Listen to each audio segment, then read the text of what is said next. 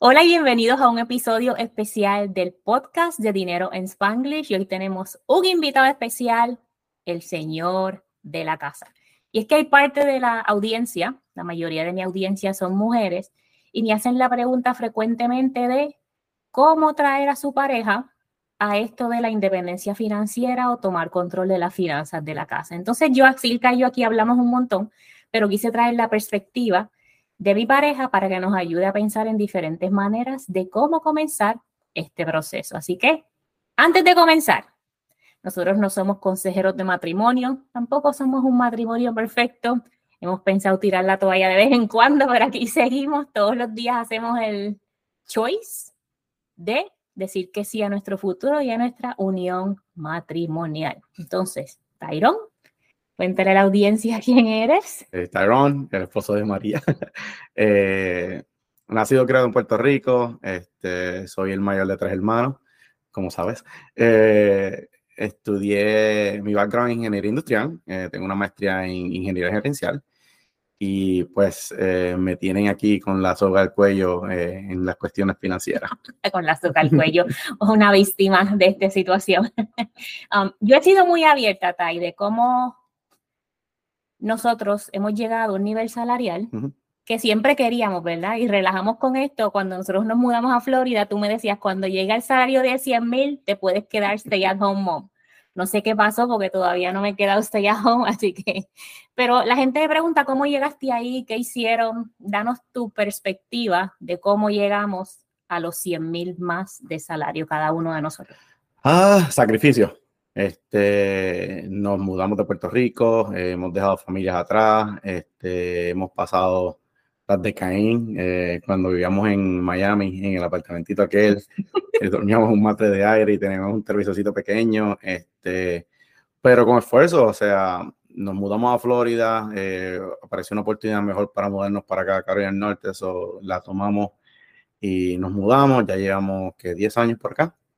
Este, cambiando de trabajo es una de las mejores formas también de, de incrementar tu salario. Este, simple y llanamente porque si te quedas en un trabajo por más de 3, 4 años, lo único que le vas a sacar es eh, la ganancia o el, el, el, el, merit increase. el merit increase que mayormente es de 3 a un 5% y la inflación está, como sabemos, eh, sobre el 7, 8% ahora mismo. So, este, creo que eso, eso ha sido parte de, de, los sacrificios que hemos hecho para poder llegar a donde estamos.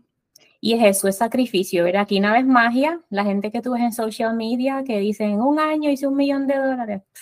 Detrás de eso hay un montón de esfuerzo.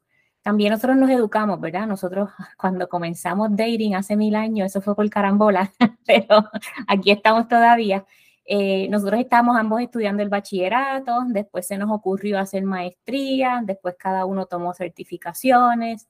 Um, y nunca fuimos, pienso yo, una persona de aguantar a la otra. Hemos hecho un montón de cambios uh -huh.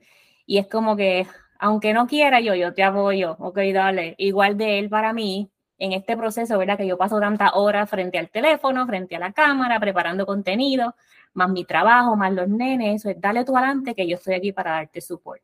Yo creo que esa es la clave número uno de cuando tú estás en un matrimonio, en una pareja, no importa si estás casado, no importa cómo se identifiquen a nivel de género, lo importante es el compromiso con cada uno y que es para mejorar. A mí yo me acordé esta mañana cuando estábamos pensando este episodio de la canción de Oscar de León, es que la sacabas a bailar. Tiqui, tiqui. sí. Cuando uno está dating, todo es perfecto. Y entonces después llegan los muchachos o llega el matrimonio y todo cambia. Y pasa igual con las finanzas personales. Primero uh -huh. es, ay, todo lindo, todo lindo. Y después, ay, ¿de dónde corto? ¿Qué hago? Él quiere, yo no quiero. Así que te vamos a dar esta perspectiva. Ahora, ¿ya sabes qué? estudiamos, hemos cambiado de trabajo. Tyron cambia de trabajo como cada dos años, me vuelve loca. Pero la realidad es que cada vez que cambia de trabajo le dan un bono y aumentan el salario más de 2 a 5% que si hubiese quedado en un trabajo regular. Yo no, yo estoy un poquito más aguantada, pero es porque yo tengo en mi trabajo el tiempo para hacer dinero en Spanglish y también tengo la flexibilidad de darle support a la casa mientras Tyron va por ahí haciendo 20 mil cambios, ay Dios mío, a todo lo que da, ¿ok? Acabo de cambiar donde trabajo, sí. Entonces, seguimos con las preguntas para él. ¿Cuál ha sido tu peor decisión financiera? Yo pienso que mi peor decisión financiera ha sido todo el dinero que he gastado en carros. Lo dijo él, exclusivo. Sí, este, mi primer carro en Puerto Rico fue un Toyota Tercel del 96 y yo le metí chavos, eh, aros dos veces por año. Música. La música, le metimos sunroof, eh, le metimos... Los asientos de cuero que me quemaban hasta la... Eh, eh, el sistema de, de, exhaust, este, sí, ese ha sido parte y después cuando nos mudamos acá que empecé a ganar más dinero y no teníamos esa mentalidad de, de financiera, ¿verdad? Este, en un periodo de 3, 4 años yo tuve tres carros. Este, fui del Honda Accord al Lexus, al Infinity, ahora al Acura. So, Y es el, como que tuvimos oportunidades en nuestro proceso de hacernos adultos, pero no abrimos los ojos, porque ese primer carro que Tyron dijo, un Honda Accord, yo me acuerdo que una muchacha del trabajo me dijo, vete a Perfect y ellos te dan un cheque y tú vas al dealer. Y yo fui al dealer con mi jefe de Miami, un puertorriqueño, gracias Milton por darme la oportunidad. Y él regateó con esa persona del dealer para que me hicieran descuentos y un montón de cosas. O sea, nosotros estábamos rodeados de gente que sí sabía sobre dinero, pero como no hablamos de dinero abiertamente, ni de planes de retiro, ni de inversiones, ni de que necesitas el fondo de emergencia, ni nada de eso, pues nosotros íbamos por ahí a lo loco. Igual Esperanza cuando nos ayuda a comprar la casa, nuestra realtor de Florida, ella siempre como que van a pagar esto, esto es lo que necesitan, etcétera. Algo que se nos olvidó en la introducción es que yo creo que el éxito y el montón de, de golpes que hemos tenido es porque nosotros comenzamos bien jovencitos. Nosotros comenzamos dating, yo tenía 18 y Tyron 20. Y eso fue una historia de que salimos tu jafón y al despedirnos yo le di un beso y lo demás es historia. fue mi culpa. Sí. Fue mi culpa. Y, y, eso nos ayudó. Yo pienso que ya cuando tú vas a buscar una pareja más tarde, uno se pone más piqui. Y el crecer juntos nos ha ayudado a decir, ok, aguántate, esto no es así. Vamos a trabajar juntos en esta meta y ahora que tenemos niños, la meta es diferente. Ahora, la otra pregunta, en vez de cuál ha sido tu peor decisión financiera, es cuál ha sido tu mejor decisión financiera. eh, hace... Se comunica. bueno, wow, muchos millones ahí. Este, yo creo que ha sido hacerte caso en cuestión de ver cuáles han sido nuestros gastos y establecer nuestras metas para el retiro. Este, de la misma forma que hemos cambiado tanto de trabajo, bueno, yo, eh, uno se cansa eh, y, trabajar para alguien o trabajar para uno mismo también es cansón. So, eh, la mentalidad de retirarnos a temprana edad es, lo que siempre tengo en la mente cada vez que quiero esto, pero vamos mejor a invertirlo ya sea en el mercado de valores o vamos a, guardarlo para la próxima eh, casa que tengamos de, de inversión. Yo creo que esa ha sido mi mejor decisión financiera, hacerte caso. Hacerme caso, gente. Así que caballero o pareja que está de testarudo, que no le escucha a la pareja, escuchen, hagan caso. Y, pero esto de hacer caso no vino de la noche a la mañana. yo creo que yo le he compartido ya con Silka aquí en otros episodios y fue, yo empecé, estábamos en la casa de rally y yo empecé a escuchar esto de independencia financiera. Yo creo que el primer grupo que yo me metí en Facebook fue Shoes FI súper chévere. Y entonces de ahí alguien puso algún comentario, Dave Ramsey es un buen sitio para comenzar, pero va a llegar un punto que no va, no va a combinar con lo de la independencia financiera. Entonces yo en octubre de 2019 me fui con los nenes para la montaña a un, reunirme con mi familia y yo iba escuchando eso. Cuando yo llegué a casa, yo dije, tenemos que revisar lo que estamos haciendo con nuestro dinero. Ya nosotros teníamos salarios de 100 mil dólares más los bonos, o sea, no era, yo tenía 39, Tyron 41. 41. esto de retirarnos temprano no es temprano como otra gente se está retirando, ¿verdad? Es temprano para nosotros que sabemos que el, el, hay gente que ni se retira, el seguro social lo puedes comenzar a tomar a los 62 años, pero anyway, Ese weekend yo me senté y yo dije, tienes que bajar todas las transacciones de todas las tarjetas de crédito Excel de un año, porque yo quiero hacer una revisión de qué estamos haciendo. Y yo bajé las transacciones y debo tener ese spreadsheet por ahí, por algún lugar. Entretenimiento, shopping, comida, grocery, todas esas cosas. Y yo creo que hasta un video de YouTube tengo por ahí del 2020. Entre todas esas cosas, nosotros estamos gastando 20 mil, 30 mil dólares, que era un montón. O sea, cuando yo me enfrenté a esos números, es un montón. Y hasta que tú no te enfrentas a esos números, uno no cree, ninguno de los dos cree, que es lo que estamos haciendo con nuestro dinero. ¿Qué pasa también cuando recibimos la W2 del trabajo y vamos a llenar la planilla, los impuestos? ¡Ah! ¿A dónde se me fue tanto dinero? ¿A dónde se fue el dinero? Nos lo gastamos, nos los comimos, nos lo gozamos. Está bien, gozarse el dinero, comérselo, el shopping, no está mal. Lo que está mal es que no tienes metas financieras. Entonces, nuestra transición fue primero enfrentar los números. Enfrentamos los números y yo le dije, Tai, tenemos suficiente dinero para saldar los carros y necesitamos más ahorros. ¿Cómo funcionó esto de saldar el carro? yo saldé el mío primero. Sí. Eh, no me acuerdo, yo creo que fue una conversación que tú me preguntaste cuánto debes del carro y yo te dije, creo que debo como 15 mil o 13 mil. Y me dijiste, ¿cuánto tienes en tu cuenta? Y yo te dije, más de eso. Y me dijiste, pues acaba y sáldalo. y bueno. ¿Te dolió? Me dolió. Pasaste meses antes de saldarlo. Sí, por, por, lo menos dos meses. Este, pero ahora que no bajo carro, no me importa porque pues todo el dinero lo, manejamos de diferentes formas. Van que si a los high yield, savings account, que si a, brokerage, que si a mi cuenta para el próximo carro. Este, este, Sofía. Y es aclaración también, nosotros tenemos cuentas aparte, pero juntas. O sea, nuestras metas financieras son combinadas. Tyron tiene su cuenta de cheque, yo tengo mi cuenta de cheque, él tiene su cuenta de ahorro dentro del banco que no nos da ni las gracias, yo también tengo una cuentita de ahorro en el banco que no nos da las gracias, tenemos cuentas conjuntas en PenFed, tenemos cuentas conjuntas en SmartyPick, pero nosotros hicimos un compromiso y todos los años yo trato de escribir unas metas nuevas vamos a transferir tan, tal cantidad. Eso es lo mínimo que vamos a transferir esas cuentas. Y después, durante el año, él dice, ah, recibí más chao, voy a transferir más ahorro. Yo le digo, no, ponlo en el brokerage account. Él me dice, voy a poner más en el brokerage. Y yo, ok, ponlo o aguanta lo que nos vamos de vacaciones. Entonces, está esa comunicación, pero ya porque estamos conscientes de los números. Así que para la persona que no quiere estabilidad financiera, mejorar las finanzas de la casa o la independencia financiera, tienes que mostrarle números. Esto no va a llegar por osmosis. Y es como a veces le digo a las personas, empieza tú, cuando esa persona vea el cambio, esa persona se va a unir. Y te pasó también con la calculadora del interés compuesto.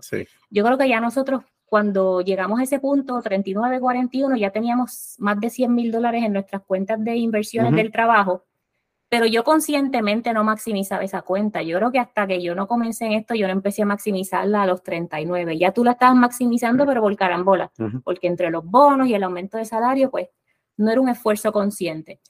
Pero Tyron tampoco me creía que nos podíamos retirar. Todavía no lo creo.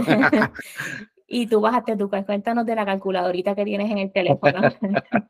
este, la bajé porque pues no le creía. Y, nada, cada rato estoy, mira, se, ha sido, se me hace todavía difícil entender o creer que, que estamos en target para retirarnos temprano, ¿verdad? Este, mi meta es como tal a los 59, eh, porque me gusta mi trabajo, eh, pero eh, bajé la calculadora con ese propósito, ver cómo es que vamos y cuál es la ruta que, que estamos tomando para llegar a ese número. Sí, mi meta es... Este, ah, Sí, otra cosa, eh, tú acabas de decir para los que no, para los que no creen, o, sea, son muchas cosas, right? Porque sí, si tú quieres disfrutarte la vida, mira, nosotros nos disfrutamos la vida. Te, te puedo decir que este año nada más, yo me he tomado que son tres, cinco, ya, esta es mi sexta semana de vacaciones en este año. Fuimos a California, fuimos a Puerto Rico, ¿Dónde fuimos? Ah, fuimos al crucero de Disney, fui a, fuimos a New Jersey para la grabación de mi sobrino. Este, la semana del 4 de julio estamos off, o por lo menos yo estoy off. Pero a la misma vez estamos conscientes de que pues eh, tenemos que llegar a nuestra meta financiera. Y si no lo quieres hacer por ti, si tienes hijos, si tienes sobrinos, hazlo por ellos, ¿verdad? Este, te entiendo que quieres disfrutar, yo también quiero disfrutar, yo sigo diciendo, quiero comprar mi próximo carro, pero me aguanto, pues porque tenemos una familia, nuestros nenes eh, todavía están en, edad de escolar, eh, ya mismo uno se nos, mm, en cuatro años se nos va para la universidad, so hay que prepararse para eso también. Este, so, ya, eso. Tengo otra pregunta para ti. ¿A qué le dabas valor antes versus a lo que le das valor ahora? Inspírate. A la gastadera. Al shopping de los weekends. shopping de los weekends, que a veces todavía me cojo, que si entrando a Amazon, ah, mira, esto está en especial, y después, lo necesito, no lo necesito. Este, eh, ya, shopping, este, carros, lo sabes, me encantan los carros, y aunque no he tenido carros súper caros, me encantan los carros. Este, mayormente es eso, ¿verdad? Comida, me gusta comer. so, salíamos, yo me acuerdo que en Florida, y cuando empezamos, nos mudamos para acá, yo creo que era viernes y sábado que salíamos a comer afuera. So, se iban muchos chavos y, ahora más que somos cuatro. Antes éramos dos y tres. Eh, eh, ahora no, ahora somos cuatro. Salen, se van mucho más. ¿Y eh, tú piensas que estamos súper restringidos o te sientes restringido en el día a día o, para que la gente entienda qué es lo que estamos haciendo? ¿Estamos súper restringidos en todas las áreas, en donde hemos hecho ajustes? Eh, no creo. Este, yo creo que más trato yo de restringirte a ti que lo que me restringo yo, right? Porque eh, acabamos de tener esta casa, ¿verdad? Después de dos años ya nos dieron la casa y Mari me dice, ¿cuál es el budget para cada cuarto? ¿Cuánto fue que te dije? Como tres mil. Para la casa completa. Para la casa completa, 3.000. 3.000 no va a ser, definitivamente. 3.000 no va a ser. Y yo estoy consciente de eso. Son, son muchas cosas que queremos hacerle a la casa. Nada fancy, pero poner detallitos. So, se van a ir más de 3.000. Pero a la misma vez, como dije, este año nada más nos hemos ido de vacaciones un montón de veces. So, no, no, creo, por lo menos yo no me siento restringido. Entonces, esta pregunta la contestaste ahorita. ¿Te entra la duda de que no lo vamos a lograr? Sí.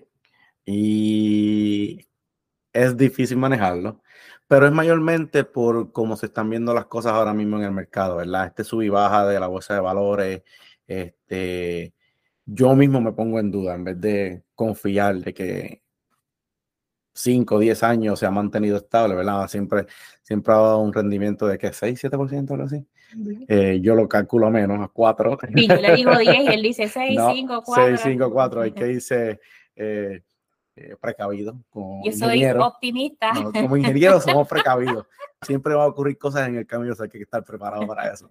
Este, pero, como quiera llegamos con eso. No, no, definitivo, sí, sí, ven con el 4 o 5%, llegamos y ahorita tú mencionaste que para este año teníamos una meta y ¿qué nos quedan? Ya, yo creo que el próximo mes estamos en esa meta, so, ya sabemos que la vamos a exceder. So, Sí, sí.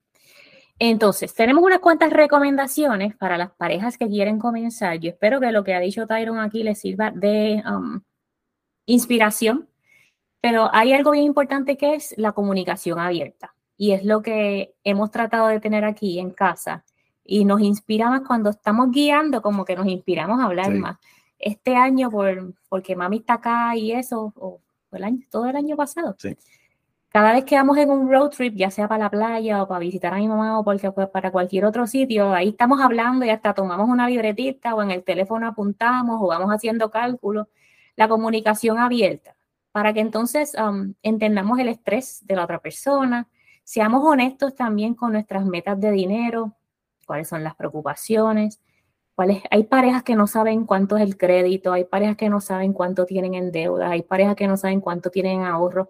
Todo eso es importante. Si tú le quieres esconder a tu pareja que tienes deudas en lo que la salda, haz lo que te dé la gana, pero comunicación abierta. Esto es lo que quiero, quiero salir de deuda, tengo unas cuantas. ¿Cuántas tienes? No te voy a decir porque, eh, ok, ahí eso ustedes manejan la comunicación como les dé la gana. Pero es importante esa comunicación presupuesto en conjunto. Ya nosotros no mantenemos un presupuesto tan rígido como antes. Antes yo iba con una libretita y anotaba las transacciones de gasolina, del shopping, de la compra. La compra seguimos. La compra Sí, más o menos. 350 dólares. este Ayer fui a. Walmart y 350. Él me dijo, compra de todo, que está vacío esto. Y se, compré de todo. No, Yo sigo instrucciones del jefe de la casa. Perfecto. otra cosa es las metas compartidas. Yo creo que es cómo ha cambiado esta casa desde que tenemos metas financieras juntas. Eh, yo creo que ha cambiado la dinámica eh, positivamente, eh, porque ahora mismo pues estamos trabajando para nuestro retiro, pero a la misma vez ya ahora tenemos la mentalidad de cómo queremos dejar a nuestros hijos set si algo pasa, ¿verdad? So, ellos tienen sus propias cuentas eh, y yo creo que ha mejorado, eh, ha mejorado hasta la comunicación, porque antes gastamos los chavos y ya gastamos los chavos, pero ahora no, ahora estamos como tenemos esa, esa, esa, esa- estamos conscientes en qué estamos gastando los chavos eh, y, y para qué lo queremos. so, eh, pero como dije, pues yo gasto mi chavo en lo que yo quiero y a veces te molesta, a veces no. Y, y lo importante es también de esos objetivos o metas financieras que tú vas a establecer, ok, familia. Por ejemplo, tenemos, cuando nosotros empezamos, teníamos dos autos, el total era 60 mil dólares en deudas de los dos carros. Nosotros ya, por, al- por algo, por su familia y por los ejemplos que yo he tenido, nosotros hemos protegido mucho nuestro crédito, tratábamos de no mantener balances en las tarjetas de crédito. Entonces, cuando llegamos a este movimiento de, movimiento de independencia financiera, eran los carros, Ujú. eran los carros y era que necesitábamos aumentar nuestro ahorro. Y entonces esas fueron nuestras primeras metas. Ok, tal. Vamos a, pues tenemos todo este dinero que lo gastamos en pendejas, en porquería. Vamos a usarlo para salir de los carros y vamos a usarlo para aumentar los ahorros. La suerte que nosotros tuvimos, la desdicha de muchos, fue que llegó el COVID. Y ahí nuestros ahorros se fueron de mil a cero. Nuestros ahorros no, nuestros gastos se fueron de mil a cero. Y entonces eso nos aceleró un poquito los ahorros y también saldar el carro. Yo saldé mi carro ese junio después del COVID. O sea, yo comencé mi plan en octubre Ujú. y yo saldé el carro en junio. Y después al otro año, como en febrero o marzo, fue que tú dijiste, ok, me hiciste Sí, caso, te exacto. llegó un bono o algo y dijiste, ok, ahora sí Ahora lo pago, saldo. ajá. Y así fue. A pesar de que tenía el dinero ahí guardadito, eso, eso nada le quita que tenía el dinero, pero anyway, esa parte de crear tus metas financieras y entonces después era, ok, vamos a maximizar el, al otro año, yo voy a conscientemente, María, va a maximizar el 401k del trabajo y vamos a empezar a ponerle al brokerage account, que yo creo que lo empezamos en el 2019-2020, pero anyway. Y entonces tus metas se van transformando. No siempre vas a estar pagando deuda porque vas a salir de ella. Tú decides si quieres salir del mortgage de la casa o no. Tú decides cuál deuda vas a pagar primero de acuerdo a lo que te haga sentido y decides cuánto vas a ahorrar. Una vez tú le comuniques eso a tu familia, nosotros estábamos manejando las finanzas, nosotros dos como adultos, Marcos que todavía no era teenager en aquel momento, Isabel era chiquitita que ni se enteraba, pero entonces en aquel momento yo tenía en el whiteboard, iba anotando cuánto, Marcos era el encargado del budget de, de los restaurantes porque él le encanta comer afuera, igual que a nosotros, y yo ya se acabó el dinero de comer afuera. Pero incluimos a toda la familia en esas metas financieras. Así que si tu pareja no quiere, tú vas a empezar, vas a decir, vas a abrir esa comunicación, esa puerta de comunicación. Yo pienso que tenemos muchas deudas, el dinero lo podemos utilizar para otras cosas, le vas a pasar este episodio a tu pareja y vas a decir, escucha aquí estos dos loquillos que nos están diciendo qué es lo que tenemos que hacer, porque si no comenzamos a hablar de finanzas personales en casa y de tomar control nosotros de nuestras finanzas, nadie lo va a hacer por nosotros. Ni el gobierno, ni los vecinos, ni los papás, y mucho menos estamos criando hijos para que nos cuiden a nosotros después. No, y que has tocado un punto interesante, este, el que quiera o piense que va a vivir del seguro social, ah, este, se las va a ver bien, bien feas, porque ahora mismo, ¿cuánto es que gana tu mamá? ¿Cuánto es que le llega? 2000 creo. Sí, dos mil dólares. Y cuando nos retiremos nosotros va a ser un- una porquería, ¿verdad? Con esto de la inflación. Eh, otra cosa es la ignorancia que, te- que tuvimos cuando estábamos empezando en cuestión de, de las finanzas, porque me acuerdo que el brokerage lo abrimos con eh, unos stocks que, De de Walmart. Y eso eh, fue llegando a y eso Florida y, fue Michael en, no en el existía. 2006, eso fue en el 2006. 2006. Y, y no hicimos absolutamente nada hasta los otros días. Y, eso, y me acuerdo que nosotros salimos de ahí y el tipo nos dijo, hasta que ustedes no maximicen, el 401k del trabajo, no hagan nada, no hagan nada ahí. Pero no nos dijo por qué, no nos explicó por qué, no es como que nos dijo, ok, si ustedes quieren, tienen, en aquel momento nos pudo haber dicho, ustedes tienen varias alternativas. Pueden poner el 401k hasta el match o maximizarlo, abrir un Roth IRA, no nos habló de un Roth IRA, yo no me enteré de que era eso hasta que empecé en este proceso. Y si tienen dinero extra, lo ponen en el brokerage account. Él no nos dijo nada. Él nos sentó, nosotros fuimos a Fort Lauderdale, creo que fue a un Fidelity en Fort Lauderdale, y él nos dijo, ok, el certificado, dámelo, abrí el brokerage account con el write-off, qué sé yo ni qué, que si uno se muere, el dinero le queda al otro, whatever. Y nos dijo, no pongan dinero aquí hasta que, hasta que al menos no maximicen su 401k. Me acuerdo, eran 50 dólares. no fueron millonarios. millonarios. Sí. Y era la ignorancia. El tipo no nos dijo un cará, nadie nos dijo nada. O sea. Así que si están escuchando esto, están un poquito más adelante. Y educación financiera conjunta es importante. Tenemos este recurso del podcast. Yo tengo el programa VIP, tengo las sesiones de coaching privada, pueden verme en YouTube. Aprendan juntos sobre los conceptos, como nosotros hicimos, ¿verdad? Nosotros aún con bachillerato, maestría, certificaciones, trabajos importantes, no sabíamos nada de manejar nuestro presupuesto personal. Yo sabía manejar los millones del trabajo, que era un relajo que yo pues siempre me tenía. Esta sabe manejar millones, pero no maneja los de casa. Exacto, sí. Como son menos de millones, pues no, no, no los quiere ver. Eh, los conceptos de inversiones, de salir de deudas, ¿cuánto te estás ahorrando saliendo de las deudas de las tarjetas de crédito? Lean libros, yo hago seminarios gratis de vez en cuando y hablen sobre dinero. Y también la revisión periódica de esas metas o de ese presupuesto o de ese balance de deudas o de ese balance de ahorro. Todas esas cosas les van a dar a ustedes un poder que nadie te lo va a quitar. Le pregunté a la audiencia del grupo de Transforma tu Dinero en Facebook y también a la audiencia de Instagram que me hicieran preguntas para incluirlas en este podcast. Una persona me preguntó cómo le planteo la situación y las metas. Fácil. ¿Cómo? Yo diría que eh, bajando las deudas, eh, ya sea de los dos o las tuyas, y decirle esto es lo que tengo de entrada o, mis ingresos, esto es lo que estoy gastando, esto es lo que me queda, o sea, estas son mis deudas y ver en qué situación tú estás en ese momento y crear un plan para que los dos eh, en conjunto puedan salir de eso, porque si, si no lo hacen en conjunto, no es que no lo puedas hacer tú sola o tú solo, pero te va a tomar mucho más tiempo. Definitivamente, si tu pareja no está eh, al mismo nivel en cuestión de, de, lo que quieren eh, financieramente. Sí, es ponerse de acuerdo. puedes plantearle la situación a quien le pasas el podcast para que lo escuche y decirle, mira, tenemos una oportunidad de salir del estrés financiero tenemos la oportunidad de salir de ese ciclo de trabajar como burros, porque venimos aquí a trabajar como centella, para gastar a lo loco y pagar deudas por el resto de nuestra vida.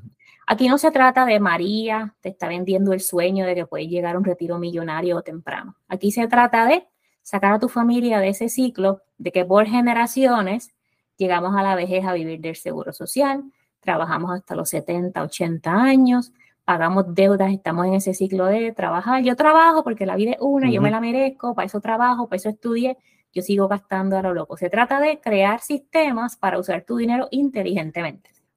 Sí, como yo dije ahorita, a mí me encanta mi trabajo, pero tampoco es que me voy a morir por mi trabajo, ¿verdad? Eh, los domingos por la noche y los lunes no le encanta tanto. No, no, definitivamente no. Este, pero como acabas de decir, eh, no es que se vayan a retirar siendo millonarios, pero puedes comenzar ese ciclo de que tu familia dependa de otras cosas y que tu familia solamente, eh, por ejemplo, nosotros ya tenemos esa semilla sembrada en Marcos e Isa, que estamos haciendo algo porque el futuro de ellos sea mucho mejor financieramente que el de nosotros, ¿verdad? Eh, Marcos Adriel ya él tiene su cuenta, en la chequea, eh, no sé si está invirtiendo, pero eso te lo dejo yo a ti. Pero él, él, ve y sabe cuánto tiene su cuenta, o sea, que e, él, está pendiente, o sea, e, e, y mientras, mucho, mientras más tiempo pases hablando de eso con, delante de, tus hijos, ellos más van a entender qué es lo que está pasando en la casa. Y conversaciones saludables, porque los niños perciben el estrés financiero de la casa, los niños perciben cuando los adultos de la casa están en estrés, están peleando y también perciben cuando hay libertad y relief en este proceso. Y también, presidente, si eres boricua y hablas alto, porque te estaban peleando cuando vez estamos hablando. Ese Michael, why are you guys fighting? No, we're not fighting. We're not fighting, we're just talking. Ok. Tengo otra.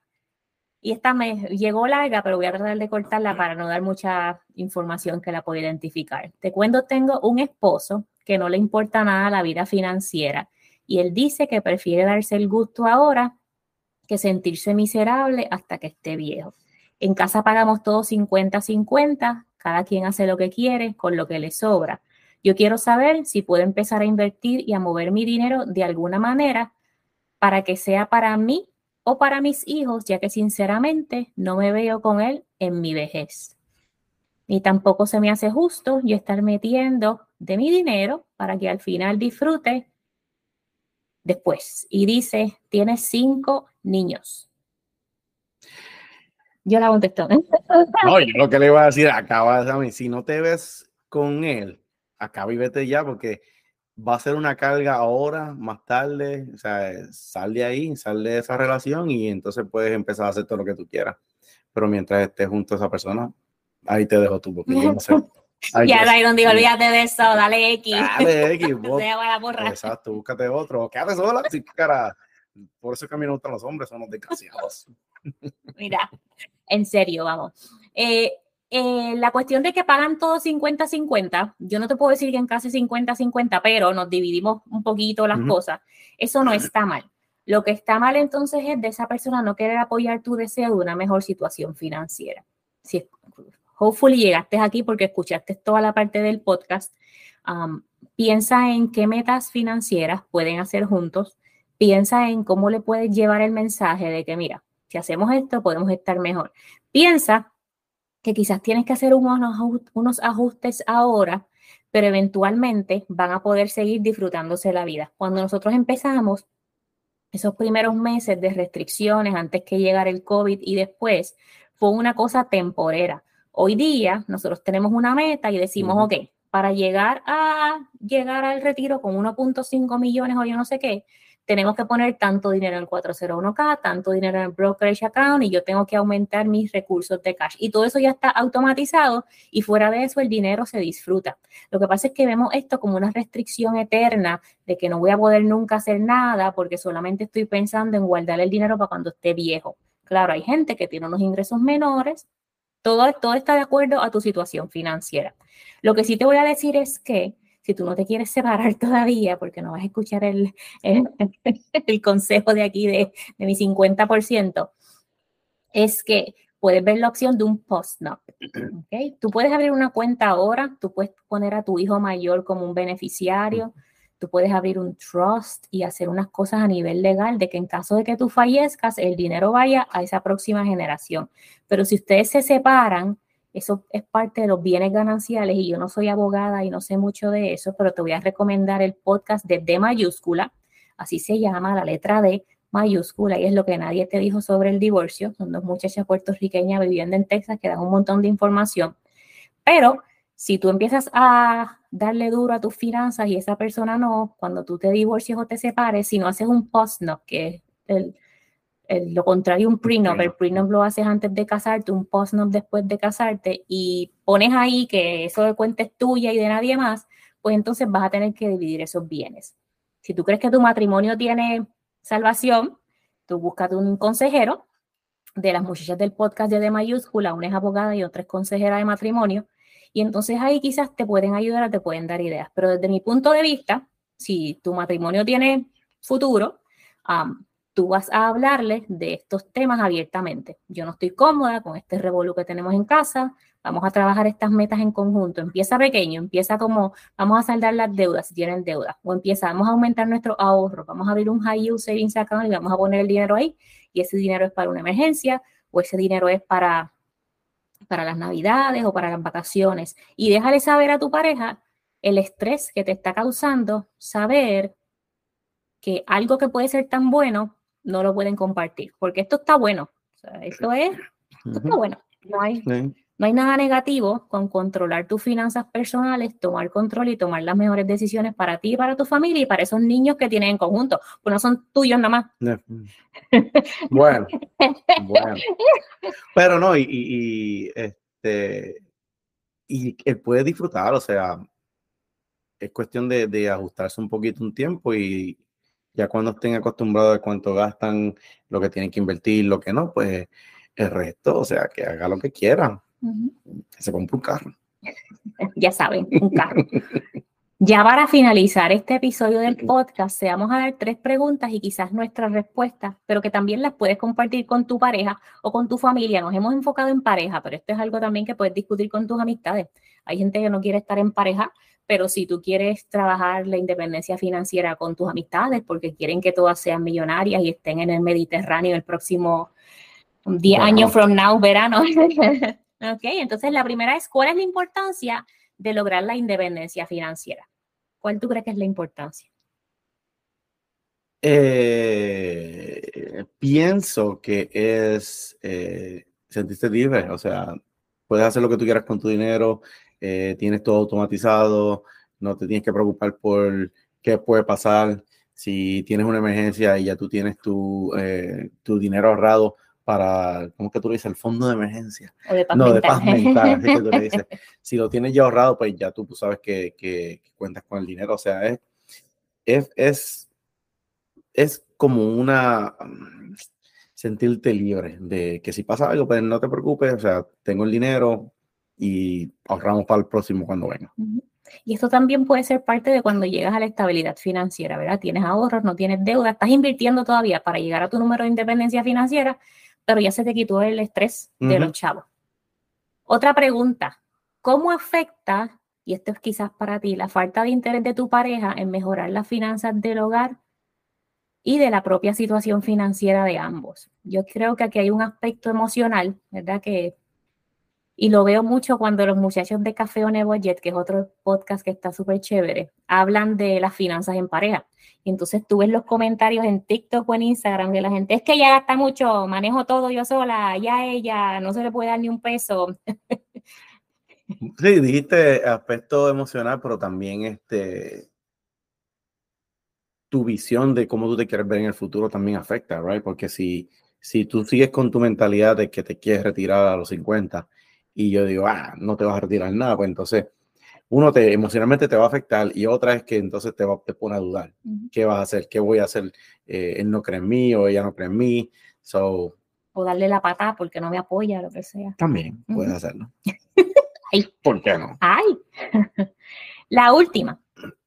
¿Cuál es tu visión ideal de la situación financiera en tu hogar y cómo te gustaría que evolucionara? Mi, mi, ¿qué? mi visión ideal de la situación.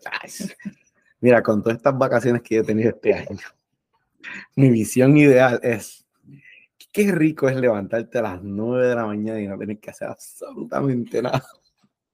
Haces, una cosita aquí de la casa y el resto del día vamos a comer, vamos a ver televisión, vamos a salir. Este, yo pienso que es la visión de tu situación financiera, es individual, ¿verdad? Cada persona tiene su, su, forma de verlo, pero para mí es eh, no tener que hacer absolutamente nada. no tener que trabajar, eh, pasar tiempo con, con, con, ustedes, o sea, eso para mí es lo mejor. Sí, quizás retirarse para no hacer nada, pues tampoco, ¿verdad? Uno siempre encuentra un hobby, algo. Pero yo estoy de acuerdo contigo en eso de levantarse tarde. Yo soy una persona que a las 5 de la mañana, a las 6 ya tengo los ojos abiertos. Pero estos dos o tres días, no sé por qué, me estaba levantando a las 8, a las 8 y media. Y yo, wow, así es que vive el otro 50% de la población del mundo. Pero para mí, mi visión ideal es esa misma. Yo poder trabajar en los proyectos o en lo que yo quiero, o no trabajar en nada que el trabajo sea opcional, que yo me pueda levantar a la hora que me dé la gana, que quizás no me tenga que preocupar por cuántos emails tengo esperándome o llamadas que voy a recibir en el celular o 20 otras cosas que tengo que hacer. Y la evolución que estamos experimentando ahora está brutal. Nosotros pasamos de tener buenos salarios, como lo que dicen por ahí, si no sabes manejar mil dólares al mes, no vas a saber manejar 10 mil, no vas a saber manejar 100 mil. Nosotros pasamos de estar en ese proceso de trabajar, para pagar, para gastar en lo que nos da la gana, a ser mucho más conscientes y eficientes con nuestros recursos. Entonces seguimos gastando en lo que nos da la gana, pero ya también nuestro dinero está trabajando para nosotros. Sí, definitivo. O sea, tenemos el, 401k, estamos metiendo a los brokers, estamos metiéndole a los high savings accounts. Eh, al Roth de los 9, al 529 de ISA. Y abran high yield, fíjate, yo tengo que tres, tengo tres ahí. A mí me gusta la simpleza, por aquí vamos con uno que va, Tengo tres ahí Es importante este, manejar las finanzas y trabajar esa comunicación abierta. Y yo pienso que, yo hablaba con tu mamá eh, cuando fuimos a Puerto Rico, este, yo le decía, es que las mujeres somos cabronas. Porque hay red flags que nosotras vemos cuando estamos dating que las ignoramos pensando que el matrimonio o los hijos las van a mejorar. Y la realidad es que todo eso es exponencialmente peor cuando tú estás viviendo bajo cuatro paredes y no hay dinero, o la situación se pone estresante, o los niños están enfermos o llorando, todo empeora. Así que si tú no tienes pareja y estás escuchando este episodio, no ignores los red flags. Eso es súper importante. Y también este proceso, eh, si tú no puedes reclutar a tu pareja, empieza tú y esa persona va a ver cómo vas mejorando, cómo vas mejorando tu situación financiera. Si tú piensas que tu relación, asumiendo que están casados, no tiene ningún futuro, y yo pienso que algunos estados y países, después que tú estás cierto tiempo viviendo juntos, ya son bienes gananciales. Si tú piensas que no hay futuro, habla con un profesional, un abogado o un consejero si quieres mejorar la situación para que sepas qué vas a hacer going forward. Pero quedarte en una situación en que estás miserable, una persona que no te apoya, una persona que te afecta todos los días en tus decisiones financieras, pues tampoco se vale. Y si vives en Carolina del Norte, no te cases. Y si estás casado, sabes que tienes que esperar un año para el divorcio. Gracias. Ahí está. Eh, alguien hizo el research. No, el compañero que se divorció tuvo que esperar un año. Un año. Separado. Y tuvieron que dividirlo todo. Sí, todo. Todo perdió un montón de su 401k, perdió un montón de dinero, sí. Sí, aquí en el tema del divorcio, no es, no es para lo que estamos aquí en este tema, pero hay estados que te requieren que vivas en, en, lugares, en lugares separados por un año, hay gente que miente, hay gente que lo hace bien, ah, después tienes que dividir los bienes, si lo quieren dividir, igual con el abogado se puede decir que se va a dividir, que no se va a dividir, si tu pareja gana menos que tú, esté la limoni, que eso también es un acuerdo, hay gente que en ese acuerdo de abogado lo hace, otras personas no. Así que si tu situación, si tú, si tú estás casada o casado, estás pensando en casarte, prenup, postnup, no ignores los red flags, habla abiertamente sobre dinero y trabajar las metas entre dos o tres o cuatro o los que sean para ser felices es mejor que trabajarlas sola o solo. Bueno, pero prenup es si tienen chavo. Nosotros estábamos pelados, son no prenup. No, pero cuando hablé con la abogada de, de, mayúscula en el podcast, no solamente para los que tienen chavo. No, ok. No sé. Hablen con un abogado. Perro. Nada, Club. Ah, ¿Algunas palabras finales? No, gracias. Gracias por acompañarnos, marido. Y yo espero que este episodio les haya dado un poquito de perspectiva en lo que es trabajar la independencia financiera en pareja y en familia. Bye.